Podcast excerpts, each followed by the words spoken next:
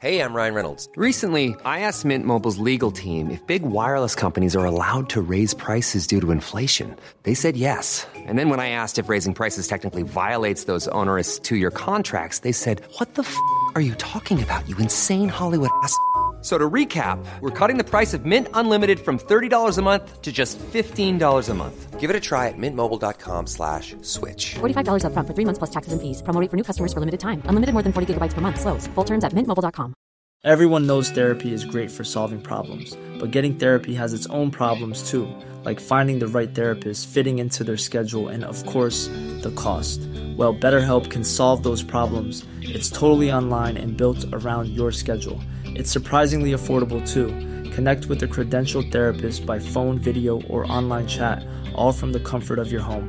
Visit betterhelp.com to learn more and save 10% on your first month. That's BetterHelp, H E L P. Planning for your next trip? Elevate your travel style with Quince. Quince has all the jet setting essentials you'll want for your next getaway, like European linen, premium luggage options, buttery soft Italian leather bags, and so much more. And it's all priced at 50 to 80% less than similar brands. Plus, Quince only works with factories that use safe and ethical manufacturing practices. Pack your bags with high-quality essentials you'll be wearing for vacations to come with Quince. Go to quince.com slash trip for free shipping and 365-day returns. Le dictionnaire Le Robert décrit la nostalgie comme un regret mélancolique, un regret d'une chose révolue, ou de ce qu'on n'a pas connu, c'est-à-dire un certain désir insatisfait. C'est sûrement l'une des émotions partagées par les fans d'Aston Martin et de Fernando Alonso. L'époque où le taureau des Asturies s'invitait sur le podium chaque week-end semble à la fois proche et terriblement éloignée. Proche, parce que son dernier bon résultat remonte au Grand Prix du Canada, il y a un peu plus d'un mois.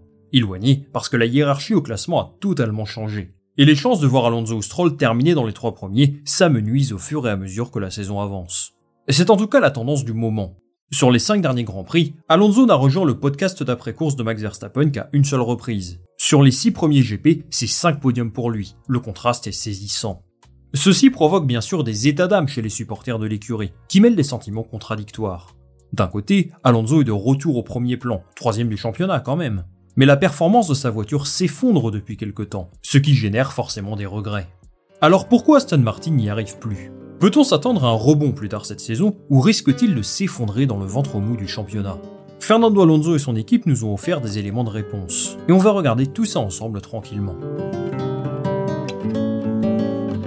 Nous sommes la cinquième force du plateau.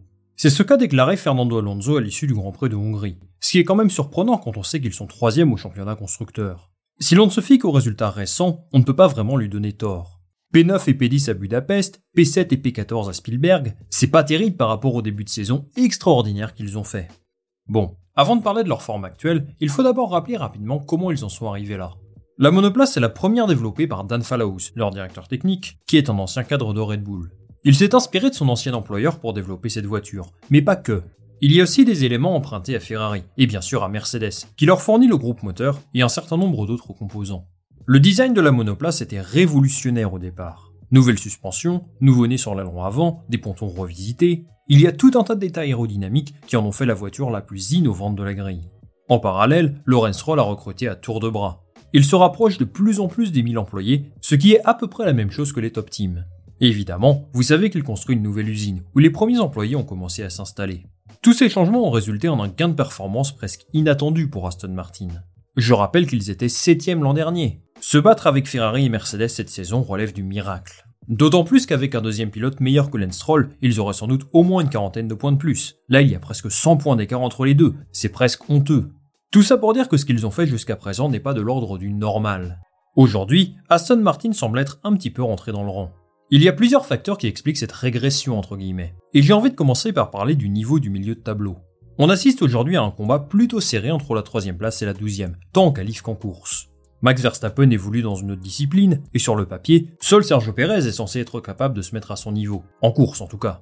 En qualification, les écarts sont très serrés. Vous êtes même beaucoup à me dire que c'est votre moment préféré du week-end désormais. On l'a vu en Hongrie, une Alfa Romeo est capable de se hisser dans le haut de la Q3 sans trop de problèmes. Et même en course, une Williams peut se battre avec une Ferrari ou une Aston Martin. Ce que je veux dire, c'est qu'il y a 5 ou 6 écuries qui semblent avoir une sorte de niveau plafond assez similaire. Vous l'avez peut-être remarqué, mais il y a de moins en moins de dépassements en Formule 1.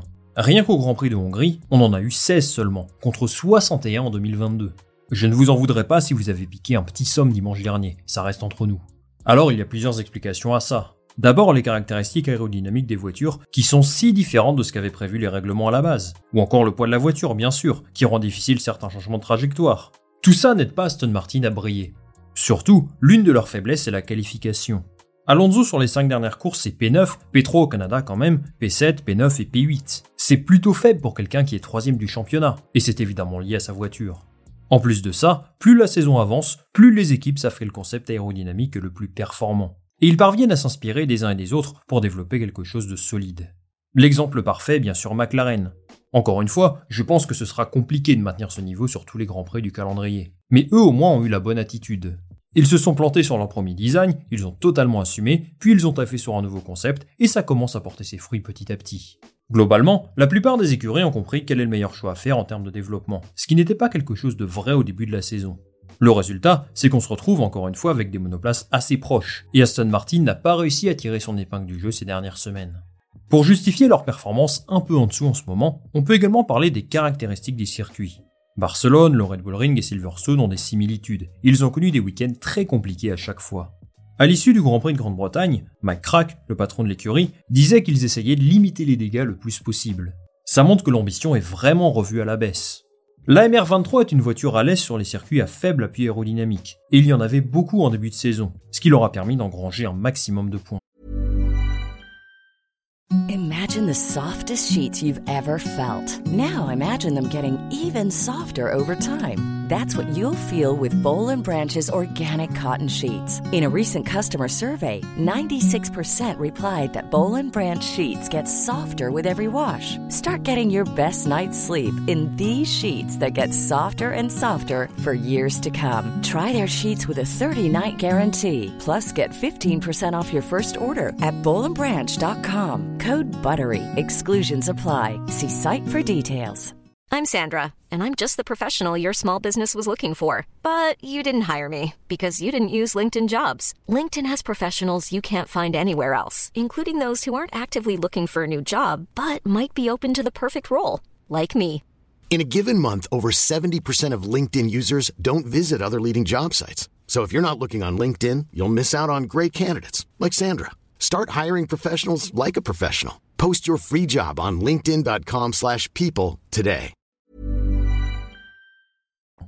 Dernière chose avant de parler de ce qui attend Aston Martin ces prochains mois, j'ai envie d'insister sur leur déficit structurel. Lawrence Stroll a fait grandir l'équipe à vitesse grand V, il les a propulsés dans le haut de tableau.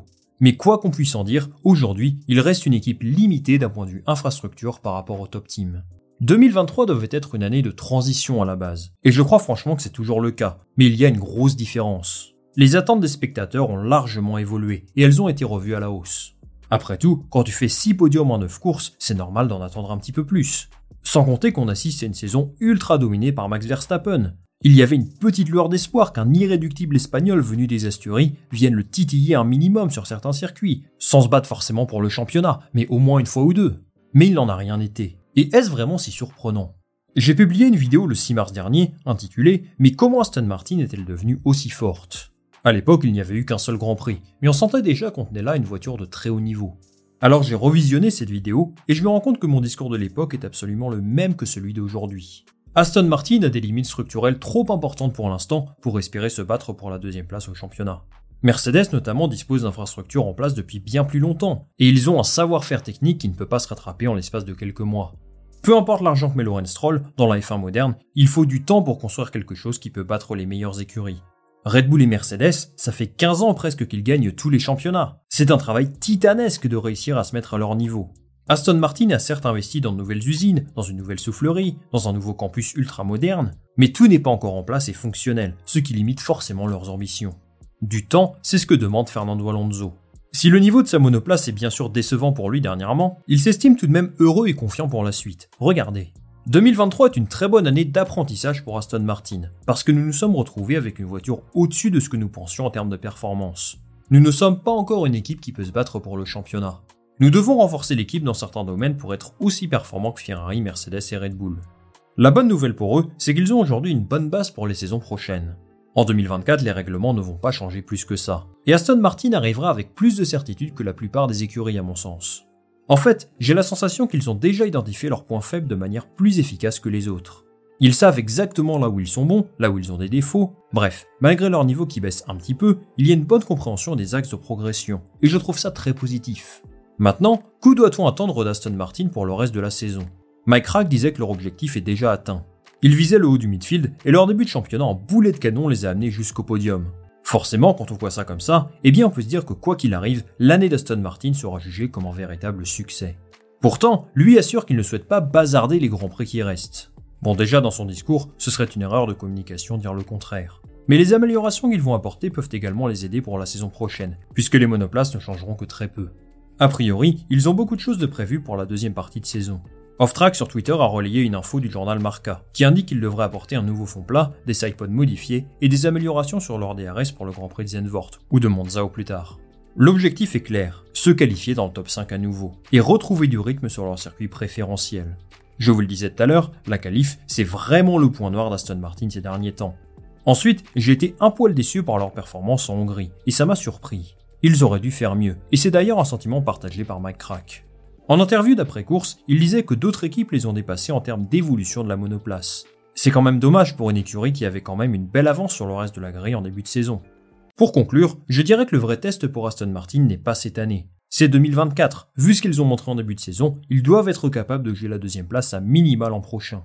Alors vous allez me dire que j'ai peut-être des attentes trop élevées pour eux, mais je rappelle que l'objectif de Lorenz Stroll est d'être champion en 2025. Si Max Verstappen continue à jouer à Mario Kart en mode facile chaque week-end, je ne vois pas comment c'est possible. Mais vu les investissements qu'ils sont en train de faire, ils doivent être capables de trouver ce petit plus de performance qui viendra challenger Red Bull en 2024-2025. C'est leur objectif, et j'espère pour eux que cette saison 2023 leur permettra de se battre à l'avant de la grille l'an prochain. Cette année, ils termineront troisième ou quatrième, ce qui est déjà très bien par rapport à ce qu'ils espéraient en début de saison. Il va falloir essayer de bien terminer l'année avec un développement cohérent et quelques podiums à droite à gauche pour lancer un nouveau cycle en 2024. Merci beaucoup d'être resté jusqu'au bout de cette vidéo. Dites-moi en commentaire ce que vous pensez des performances d'Aston Martin en ce moment et à quelle place vous les voyez terminer cette saison. Moi je lirai tout ça avec attention. Si vous souhaitez soutenir la chaîne, je vous invite comme d'habitude à liker cette vidéo, à la partager autour de vous et bien sûr à vous abonner. Ça me donne de la visibilité et c'est ce qui m'aide le plus pour vous proposer toujours plus de contenu. On va se retrouver très vite pour une nouvelle vidéo. Salut à la prochaine.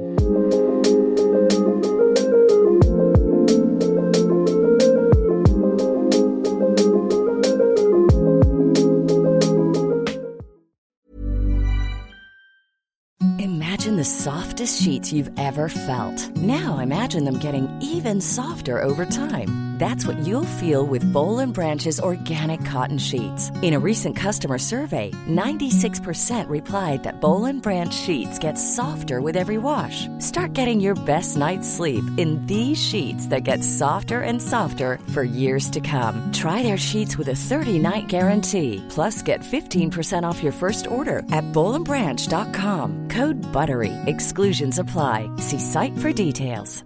Even when we're on a budget, we still deserve nice things. Quince is a place to scoop up stunning high-end goods for 50 to 80% less than similar brands. They have buttery soft cashmere sweaters starting at $50, luxurious Italian leather bags, and so much more. Plus, Quince only works with factories that use safe, ethical, and responsible manufacturing. Get the high-end goods you'll love without the high price tag with Quince. Go to quince.com/style for free shipping and 365-day returns.